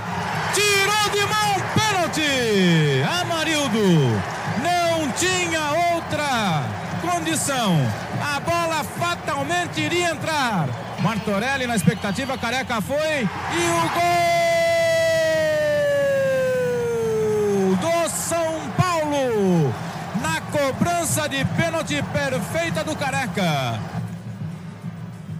São Paulo no contra-ataque. Gostou do Porsche Carreira, Paulo? Regular. Regular? Tá bom. Qual é o teu carro bala, assim? O carro que você acha. Touro, não né? tenho. Não Tô tem? mal hoje, né? Não tenho palhaço, não tenho carro, não tenho boy band. Eu vou falar qualquer coisa, vai. O palhaço pipoca, a boy band eu vou de N5 e carro eu vou de Jeep. Jeep, Jeep. Porque eu não sou de ficar do muro. Eu tive um chefe que ele era muito claro. Ele falou assim: é, você faz o que as pessoas te pedem. Então você me fala, ah, me dá uma lista aí dos cinco melhores, não sei o que. Eu tenho que te falar, né? É, é nosso trabalho falar. Então não quis, não quis Perfeito. ficar sem resposta. Tá dada aí minha meu ranking. Perfeito. E o Eduardo Borg, hein? Por onde anda? Eduardo Borga, infelizmente, é visto em manifestações de cunho proto-fascista, terceiro-mundista, nos últimos anos de delicada relação democrática aqui na República Federativa do Brasil. É, caiu o mito. Caiu o mito. Aliás, caiu mais do que um mito. É... E um, um desabraço também pro meu professor ah, Gercival Galeano, que é outro que fez coro, vestido de amarelo e verde por aí. Com o desempenho ruim Eu acho São que uma das, uma das, acho que uma das coisas mais tristes que pôde acontecer na nossa vida recente, né, é, é ver um professor seu, né, professor da escola, da faculdade, é, apoiando insanidades É. não democráticas, né, à direita, à extrema direita. É, isso bateu pesado, viu? Com o desempenho ruim, caiu o Cilinho. Né? O Cilinho que brilhou em 85, ali tudo, não, não, não emplacou 86 até o fim. Para o seu lugar, algum tempo depois, o tricolor trouxe o Pepe, o José Macia, é, o, o rei da ponta esquerda, que havia conquistado o estadual, foi o técnico da Inter de Limeira, campeã ah, paulista. O Zé Carlos Serrão ficou interinamente no cargo e o Pepe estreou na quarta rodada do Campeonato Brasileiro. Duas semanas de descanso entre o Paulista e o Brasileiro, pós-Copa do Mundo e tudo mais. E o Brasileiro começa em 30 de agosto para o São Paulo, em Curitiba, e com vitória. Curitiba 0, São Paulo 1. Eu nunca vou me conformar que o Curitiba é de Curitiba. Essa é uma história que não, não faz o menor sentido para mim. Vieram dois empates na sequência. O São Paulo empata na rodada 2 e na 3, mas o tricolor saiu invicto dessa primeira fase. Eram, eram 10 jogos, né? 10 grupos de. Essa é boa, hein? Agora onde eu me enfiei? Grupo de 6 times, né? Então você joga 5 no turno, 5 no retorno, ou não. Ou, ah, não. Essa fase aqui era é, grupos de 11, viu, Pauleta? doideira. Um turno só. É, não tinha ida e volta, não. O Careca, na rodada 10, somava 9 gols no campeonato, estava realmente voando. O seu time foi líder do grupo, um grupo que tinha na sequência, atrás do São Paulo, Inter, Esporte, Fluminense, Bangu e outros.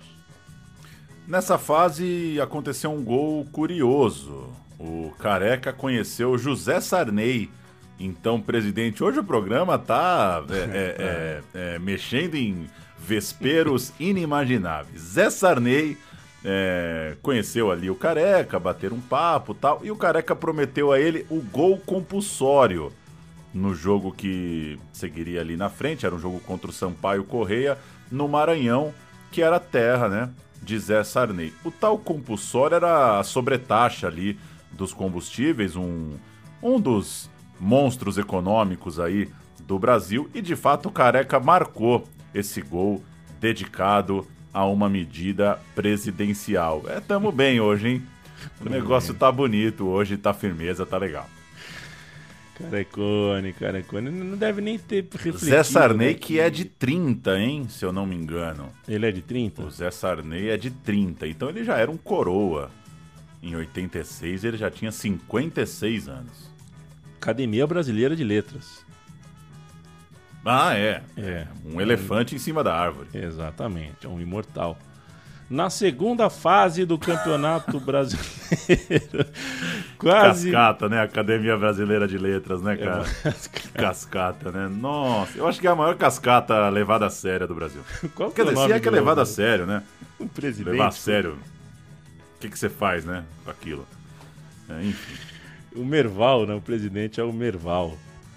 Merval, ator pornô Pereira, o presidente da Academia Brasileira de Letras. Segunda fase do Campeonato Brasileiro, Pauleta. Era um grupo agora de nove times, portanto, agora joga aí de volta. São 16 jogos por fazer. E o São Paulo ganha 3, depois empata 3, depois perde pro 13 da Paraíba, ou seja, tá oscilante naquele momento, quatro jogos sem ganhar. Mas aí enfia 5 a 0 no Botafogo e com hat-trick de Careca, inclusive, o cara faz três gols. E e aí são sete vitórias, sete empates e duas derrotas no total, né? Termina a fase, os 16 jogos, é, dá, uma, dá uma engrenada. São sete jogos, sete empates, duas derrotas, perde pouco, são muitos empates, é verdade, mas nada que atrapalhasse a classificação. O gargalo era alto, né? Era, era grande, né? O funil estava bem grande ali, porque era mata-mata de 16 times. O São Paulo se classificou nesse grupo ao lado do Palmeiras, que foi líder, do Joinville e do América do Rio. Que bela, que bela variedade de times nessa reta final do Brasileirão de 86. E era hora de partir para o mata-mata. Começava então nas oitavas de final, São Paulo e Internacional. Aí, olha lá, a Inter de Limeira, campeã paulista em Limeira, 2 a 1 para Inter. Gol de Careca, fez o gol do empate ali, o jogo chegou a ficar 1 a 1 e na volta, o Careca marcou no primeiro minuto de jogo, acabou de cara com a vantagem do time do interior. O Sidney marcou mais dois e o São Paulo fez 3 a 0 espantou a zebra do interior. A Inter de Limeira, campeã paulista, ficava pelo caminho no Brasileirão.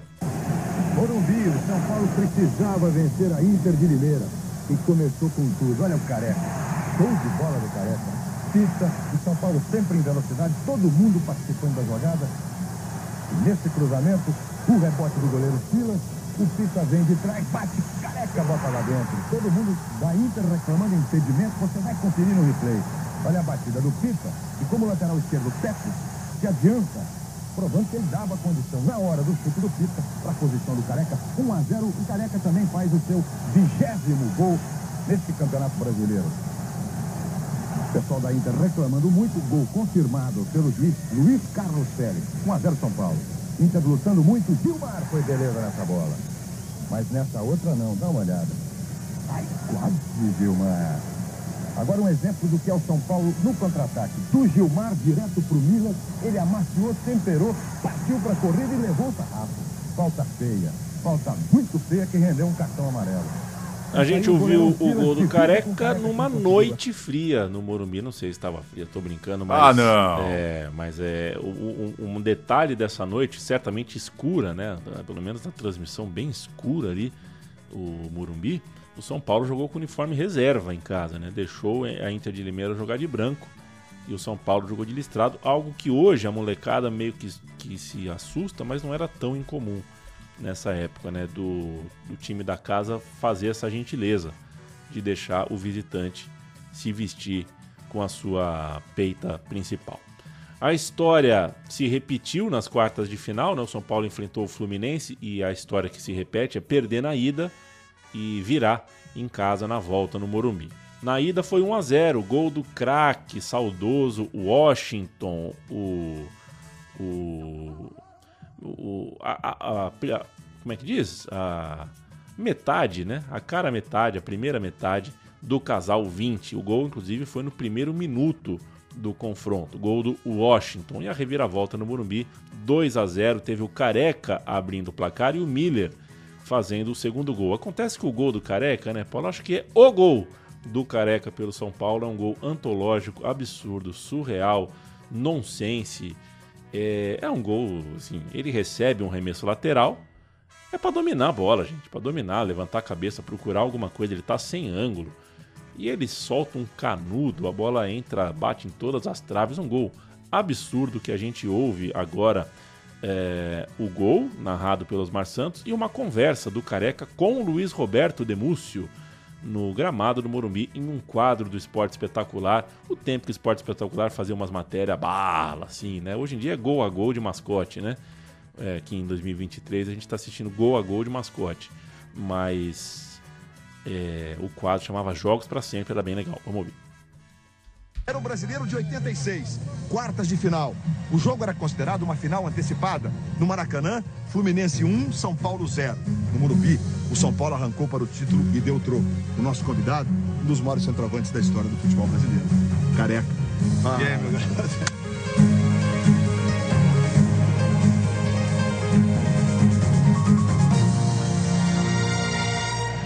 Na noite daquela quarta-feira, 70 mil pessoas lotavam aqui o estádio do Morumbi. Foi a última derrota do São Paulo no Maracanã, gol do Washington, né? A gente só tinha assim, a obrigação de jogar aqui no Morumbi e vencer né, placar simples, né? Você lembra um pouco daqueles times, não? Olha, o São Paulo, técnico era o Pepe, Zé Macias. É, o Pepe. E o Fluminense tinha também grandes jogadores como o Romerito, o Washington, o Paulinho, que estava jogando muito naquela época, né? Jandir, o Ricardo Jandir. Gomes. O Ricardo estava machucado naquele É, jogo, não estava. O Jandir mas- machucou naquele jogo. O técnico do Fluminense era o delegado. Mocinho, É. cheio de cabelo. É, Antônio Lopes. cabelo. O Careca, aí eu me lembro que o jogo, o jogo foi um jogo pegado, muito mais do que o primeiro. Bastante assim, difícil no início, nós tivemos algumas dificuldades, tivemos alguns lances importantes, o Fluminense também teve até para sair na frente. Estava um jogo amarrado, ruim, ruim para se jogar e nervosismo também, a tensão, a pressão, casa cheia. E a gente teria que fazer o mais rápido possível o primeiro gol. Esse gol do jogo contra o Fluminense, que aconteceu mais ou menos por ali, ó. Eu saí como se fosse assim para devolver pro Nelsinho essa bola. Quando o Nelsinho bateu essa bola pra cá, Afastado, lateral esquerdo, cobra na ponta para Careca. Recolheu, pintou por dentro, tentou dar de virada pro gol. Estava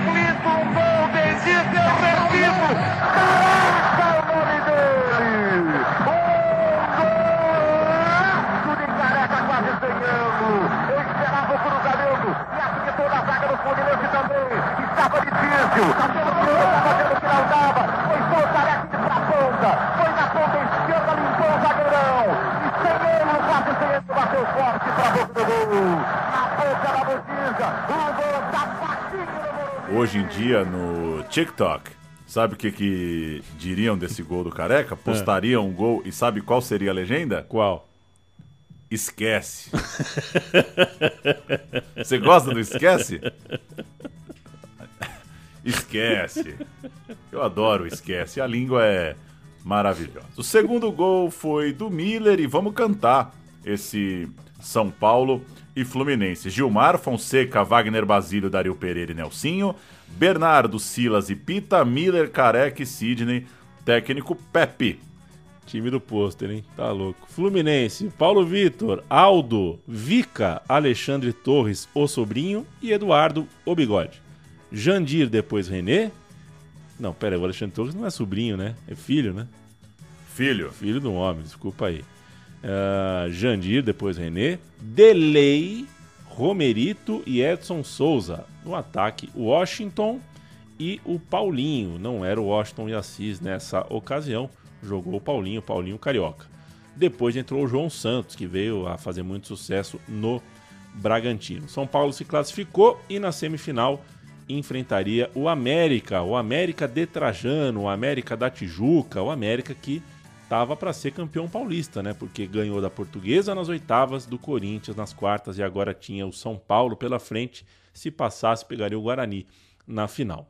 O São Paulo martelou bastante no jogo de ida, um jogo ah, no Morumbi. Segundo os relatos, o América veio para se defender, estava se defendendo bem, mas água mole em pedra dura, tanto bate até que fura. O gol de Careca, a gente vai ouvir um pouquinho da pressão e também o gol do Careca no Morumbi. Com a número 13, Zé Teodoro 13, está no jogo. Bernardo. Miller. Mais atrás para Silas. Chegou de frente para o gol. Olha o Silas batendo. Regis. Polaco. Apertou careca. Sobra de pita. Em cima de Beni. Chega com perigo São Paulo. Aos cinco minutos do segundo tempo. Qual é a tua previsão? Lá vem o São Paulo. Silas.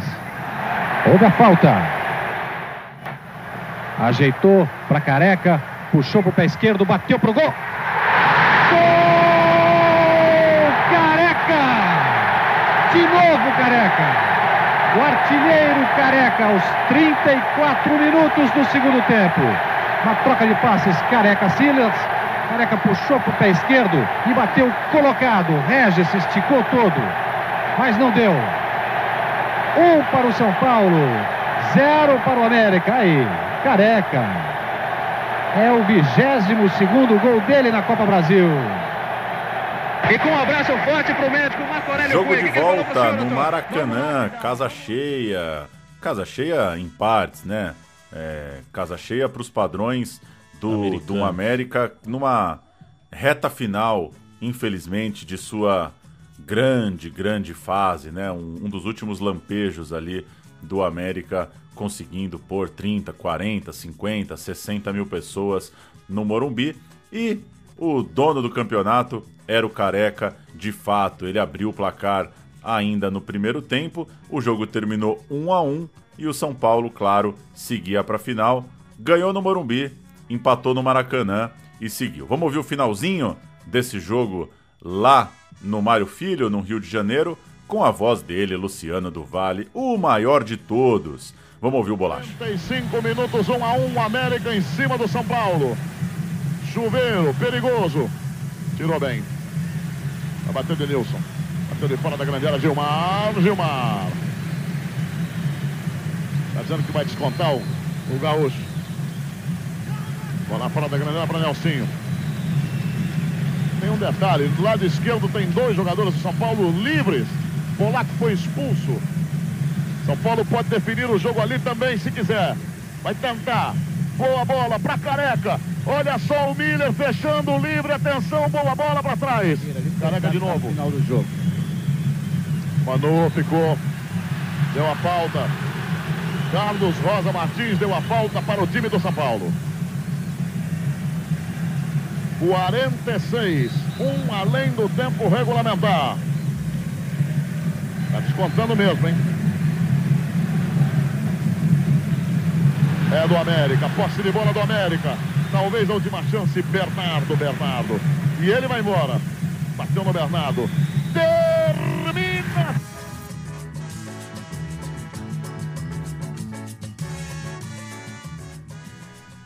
Então é isso. O cara meteu dois gols na semifinal, né? O Careca, dois gols na semi. Fez um gol antológico nas quartas de final. Esquece! Esquece! e fez o gol que muda as oitavas de final. né? No primeiro minuto do jogo de volta, ele mudou a história com o gol. Então, o cara é, no mata-mata cresceu demais, só faltava ele também não ser o protagonista da decisão. E ele foi. E a decisão era contra o Guarani, ele era protagonista de véspera, porque claro que as manchetes mostravam, né, Careca contra o time que o formou. Inclusive bonita a capa da placar com ele e o Evair, que era o 9 do Fluminense, os dois apertando a mão assim, um do outro e olhando para a câmera com cara de bobo. É uma final eterna, né? Valeria um episódio, pode valer ainda um episódio só para ela, um Guarani São Paulo, São Paulo e Guarani que teve de tudo, né, no confronto. E a gente fala primeiro, claro, do jogo de ida, jogo esse no Morumbi, em que aos 15 do segundo tempo, Evair faz 1 a 0 para o Guarani, mete o gol lá dentro pelo time visitante E três minutos depois, uma nota, Maestro Zezinho, o gol do empate é de quem? O gol do empate só podia ser dele. O gol do empate é de Antônio de Oliveira Filho, o Careca. Vamos ouvir os dois gols. Reclamação na TV Manchete, ela precisou de última hora gastar uma puta grana. O Guarani também não queria liberar a transmissão para TV aberta em São Paulo. Tempos de transição, tempos caóticos nos direitos de transmissão, no passa, não passa, para onde, não sei o que, vai ter o jogo, não vai ter, e isso faz parte do enredo da decisão da época. Vamos ouvir. Já era esperado. Careca recebeu bem de Bernardo.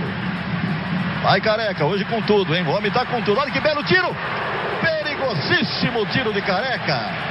O nosso cumprimento ao telespectador de São Paulo e entenda a luta da Rede Manchete, o empenho, o sacrifício financeiro para poder vencer a resistência do Guarani, porque o São Paulo liberou.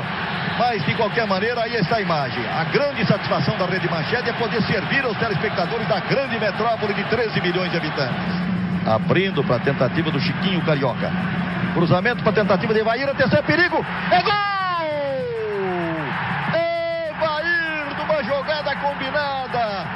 Cruzamento até que não tão rápido.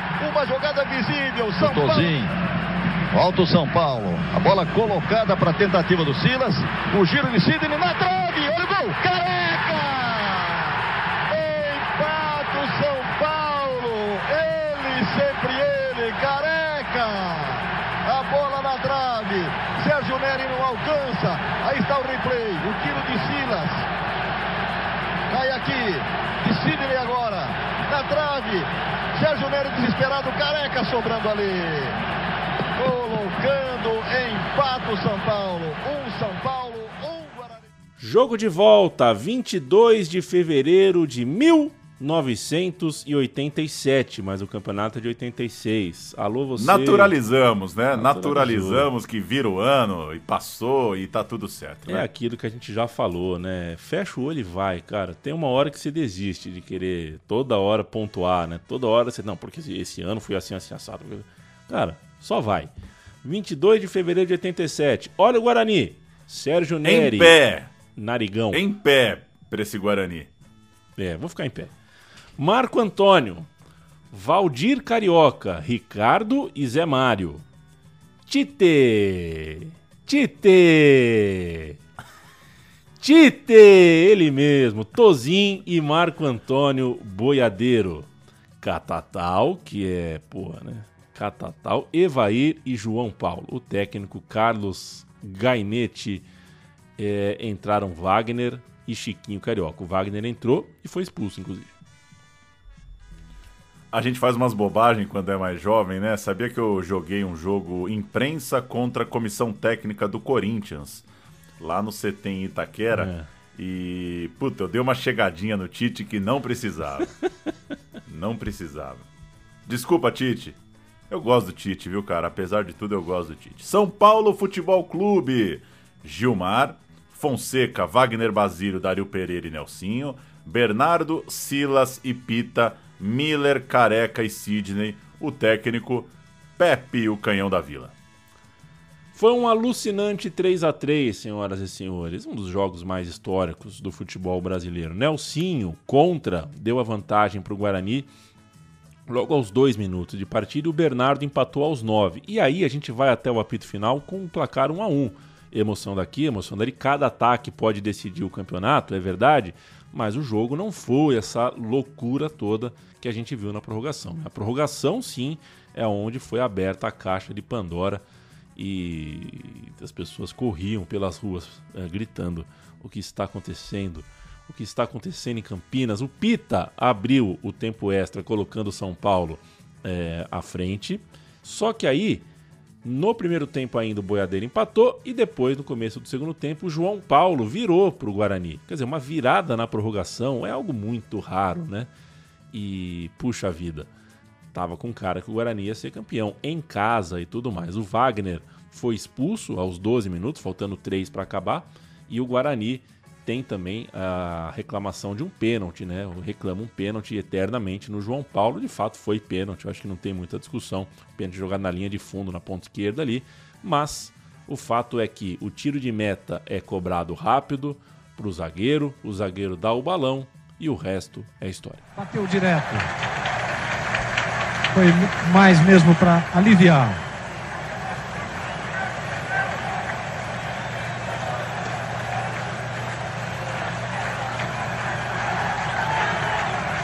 Vem trazendo Wagner.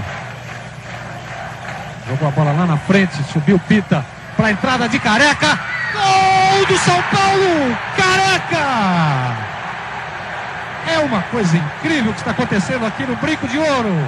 Careca aos 13 minutos do segundo tempo da prorrogação. Agora a torcida do São Paulo que vai à loucura. Quando a torcida do Guarani já comemorava a conquista do título. Careca, sempre careca, o artilheiro do Brasil. Você viu como ele pegou. O lançamento, vamos rever. A bola comprida do Wagner. O Pita escorou de cabeça. A bola pingou e o careca encheu o pé. De novo. Aí o jogo vai para os pênaltis e doce ironia, o Careca perde a cobrança. O destaque de todo o campeonato, o cara que estava comendo a bola, podia se tornar o vilão, empata o jogo no fim, perde o pênalti, mas o Guarani errou duas vezes. E aí, esse peso do erro acabou ficando com Marco Antônio Boiadeiro. O São Paulo de Careca ganhava o Brasil. A contratação do Careca, tirar o Careca do Guarani, apostar num time que por anos teria o Careca como seu fazedor de gols, valeu a pena. Finalmente o projeto era concretizado com o São Paulo campeão brasileiro lá dentro do estádio Brinco de Ouro da Princesa. Vamos ouvir esse pós-jogo, caos, tumulto, invasão, loucura, Tino Marcos de Galatino e tudo mais que uma final de Brasileirão dos anos 80 nos oferece. São Paulo, campeão brasileiro. Festa na torcida. Emoção entre os jogadores, de alegria ou de tristeza. Essa rapaziada, por aquilo que fez, talvez não merecesse o castigo final de perder um campeonato por pênaltis como nós perdemos. Dentro de campo, o Guarani provou que tinha um time campeão, né? Exatamente, isso foi importante. Principalmente a disposição que o nosso companheiro está dentro do campo e realmente contagiava qualquer um. Eu também quero aproveitar e dar parabéns para todo o nosso time.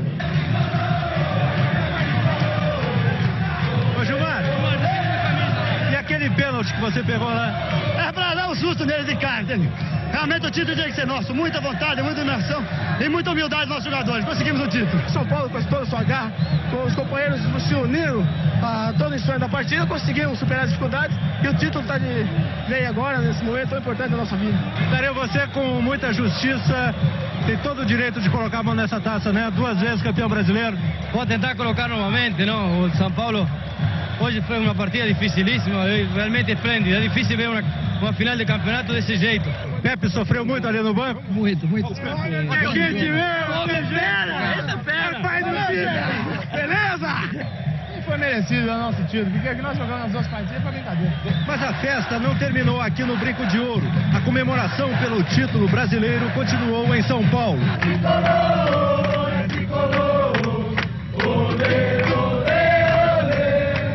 Festa continuou aqui no Morumbi. Às 4h10 da manhã, chegou o ônibus da delegação do São Paulo. Ele teve alguns problemas lá em Campinas, mas os torcedores não arredaram o pé, não. Ficaram aqui esperando até a delegação chegar.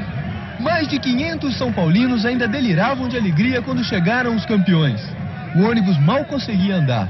Da janela, ídolos acenavam para fãs incontroláveis. Quem ainda teve garganta botou para fora o grito de guerra do Brinco de Ouro. Na chegada, o técnico Pepe animou a festa de torcedores e beijoqueiros. A alegria se espalhou pelo ginásio do Morumbi. Foram distribuídos mil litros de chopp, um clima de contagiar. Objetivo: festejar para nunca esquecer a dramática decisão desta quarta-feira. Uma boa tarde a todos. Salve o tricolor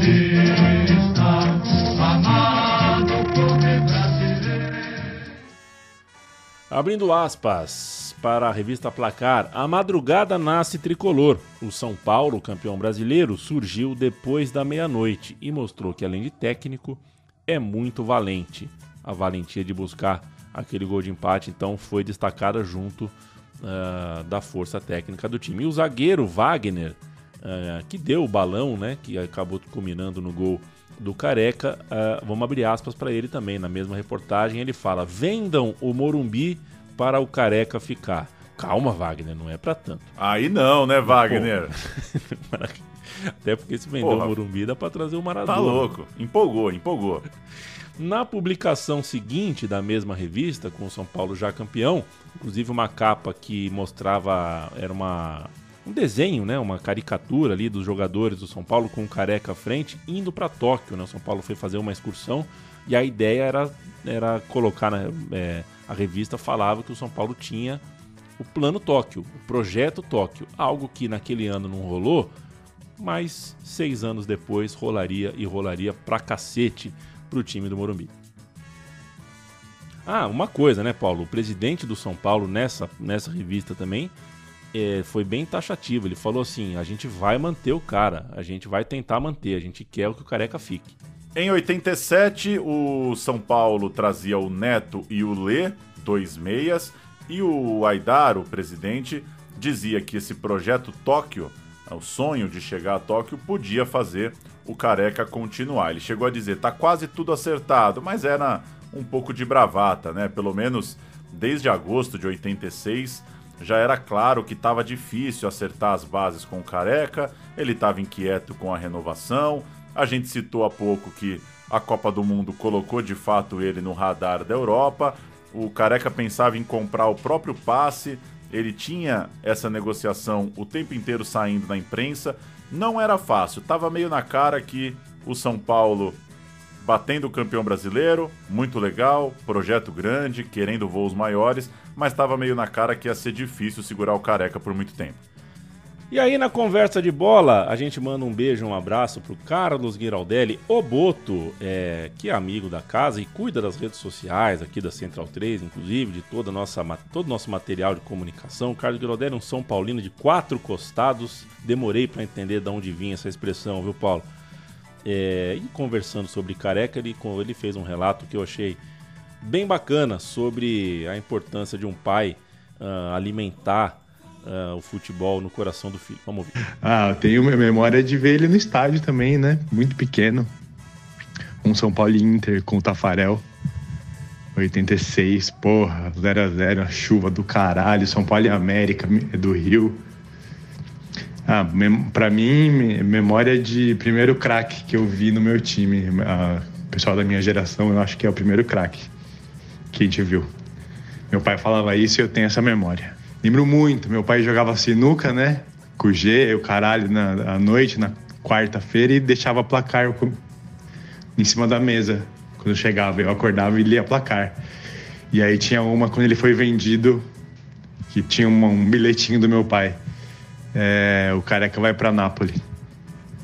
Tipo, me marcou, sabe? Primeira venda também que me marcou. Um beijo, Carlos Giraldelli. Beijo! Em maio de 1987, a negociação do Careca ainda se arrastava. É, foram meses ali de uma novela bastante desgastante, muita desinformação proposital. É, essa é a acusação, inclusive, do Careca, né? O Aidar, a diretoria de São Paulo, com o Juvenal Juvencio também, é, usava de desinformação, usava a imprensa para tentar tumultuar a coisa. Eles queriam fazer um leilão, queriam tentar tirar uma grana a mais, queriam ah, de alguma forma levar alguma vantagem final ali. A proposta do Napoli envolvia, e isso foi um ponto bom, a diretoria do São Paulo até passou a gostar um pouco mais da proposta, um amistoso. O Napoli falou: a gente recebe vocês aqui na Itália, faz um amistoso e fica ó, direito de TV de vocês, bilheteria de vocês, mas vocês vêm para cá fazer um amistoso. A gente ouve o Fernando Vanucci, o Roberto Tomé. A reta final da negociação tem o Aidar falando, tem o Careca falando, vamos ouvir. O São Paulo reduziu de 4 para 3 milhões de dólares o valor do passe de careca e está aguardando uma resposta dos italianos que ofereceram nesse domingo 2 milhões 750 mil dólares. O senhor acredita que não haverá problema em relação a essa diferença? Bem, é, no sentido da- do fechamento do negócio, só se o Napoli chegar ao valor solicitado pelo São Paulo. O jogador renunciou a toda e qualquer participação e, além disso, o jogador ficaria conosco eh, até o mês de junho, jogando pelo São Paulo. Então, tudo isso teve um valor que nós acreditamos eh, seja de um milhão de dólares, por isso tiramos um milhão. Ora, se o Napoli não chegar aos 3 milhões, evidentemente pode haver dificuldades na concretização do negócio. Mas se o presidente Carlos Miguel Aidar não está muito otimista, Careca anda rindo à toa. Ele já se acertou com o Napoli, devendo receber 1 milhão e 500 mil dólares por um contrato de dois anos, e não vê qualquer obstáculo para a realização do negócio. A diferença de 250 mil dólares entre o que o São Paulo está querendo e o Napoli está propondo vai ser resolvida, careca? É, eu acredito que sim, né? Eu acredito que devem chegar num acordo, né? E se não chegar no acordo, eu ponho no meu bolso para sair.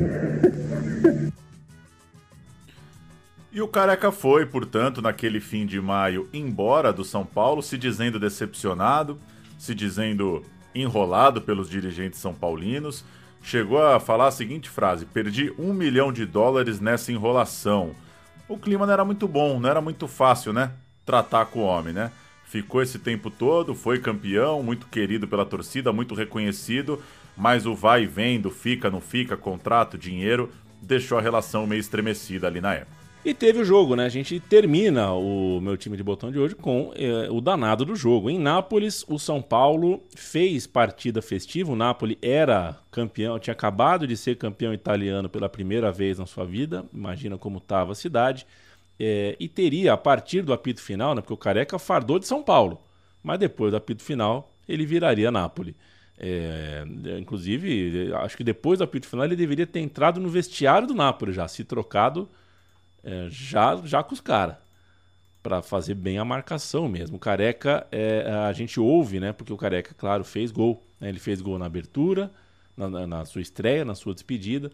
E ele fez, então, naturalmente, o gol na Itália. O jogo foi 2 a 2 E nos jornais, né? Diz que os italianos chamaram aquele gol de gol Vesúvio, que é o vulcão que cerca ali a cidade de Nápoles. Vamos ouvir. Ele, Careca 9. Edivaldo, camisa número 11. Romano 8, Maradona 10. Giordano 9. Carnevale, isto é, dois jogadores técnicos, Maradona e Careca, e possivelmente Giordano, que é o jogador que vai tomar pontapé lá na frente, enquanto Maradona e Careca vão fazer a parte técnica. Muito bem, meus amigos da Rede Bandeirantes, o árbitro autorizando, Careca tocando na bola e o Bernardo já vai embora pela meia direita. Arriscou e bateu mal. Aí o Lê. Careca entrando bem, Bernardo, banho e foi pro lance. Tá marcada a falta, hein? Tá marcada essa falta que vai levar muito perigo pro Napoli. E o Careca pediu para bater. Claro que o Careca tá louco, o torcedor tá gritando, hein? Careca, careca, careca. É pra ele, direto, direto!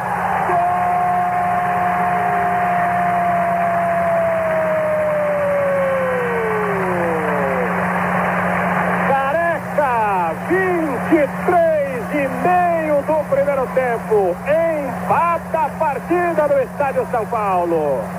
Cobrou perfeito, perfeito. Como Que beleza, o jogo terminou 2 a 2 O São Paulo jogou lá na Itália com Gilmar, Éder, Oscar, Wagner Basílio, Denis, Bernardo, Paulo Martins, Pita, Edivaldo, Lê e Careca. Entraram ainda o Batista e o Betinho, o técnico ainda era o Pepe, e o Careca marcou um gol na despedida, deixou dele lá dentro do seu futuro estádio, da sua futura casa. Sabe que eu estive em Nápoles recentemente, né, Paulo Júnior? E Esteve. Duas, pelo menos, eu tive poucas interações, o meu idioma não é muito bom, né, mas no hall do hotel, quando eu desci com a camisa da, do Brasil de 82, conversa vai, conversa vem com o italiano lá, eu falei careca para ver qual era a reação, o cara falou o nome inteiro do careca, né, Antônio de Oliveira, tal e falou os times onde o Careca jogou tal. Parecia bem. O cara parecia bem wikipedializado. É, e Ah, quando sim. peguei um táxi, voltando de um bairro periférico lá de Nápoles, peguei um táxi porque, né, ali eu percebi que não, não ia rolar o Uber, não tava, xin- não tava vindo o Uber, peguei o táxi. E ah, de onde você vem? Brasileiro. Quando eu falei que era brasileiro, começou a puxar futebol, não sei o que, que eu falei, no Maradona, não sei o que lá. Ele pegou o celular e mostrou uma foto do careca sentado aonde eu tava ali. O careca pegou aquele táxi, rapaz. É, achei fantástico, né? Que coisa, achei hein? Fantástico. O cara falou aqui, ó, uma foto de, sei lá, 10, 15 anos atrás, não mais do que isso. O careca já um senhor. Mas, porra, o careca anda de táxi em Nápoles. Eu espero que ande de táxi em São Paulo, em, em Campinas, é, ou ande a pé, ou ande de bicicleta, mas que ande, que viva a sua vida e que desfrute dessa idolatria que ele conseguiu es- é, né, especificamente nessas cidades. Né? Um rei em Campinas, um gênio em São Paulo, um monstro em Nápoles, um cara muito grande de 191 jogos e 115 gols pelo São Paulo. Paulo. É, só fazer um registro, eu citei o Denis, lateral esquerdo, né? Jogou pelo São Paulo e deu um chapéu no Maradona lá dentro. Você sabe Teve dessa, isso. né? Teve isso, teve isso. Ele deu um chapéu no Maradona. Você jogou muito tempo de lateral esquerdo. É aquele chapéu que o lateral tá esperando o jogo inteiro pra dar, né? A bola veio do lado direito, ele dominou. O Maradona tava aqui nas costas achando que ele ia espirrar, ele deu a touca pra fora. Deu um chapéuzinho pra fora pra abrir mais o campo. Tá na história, né? Tá, na, na história. história.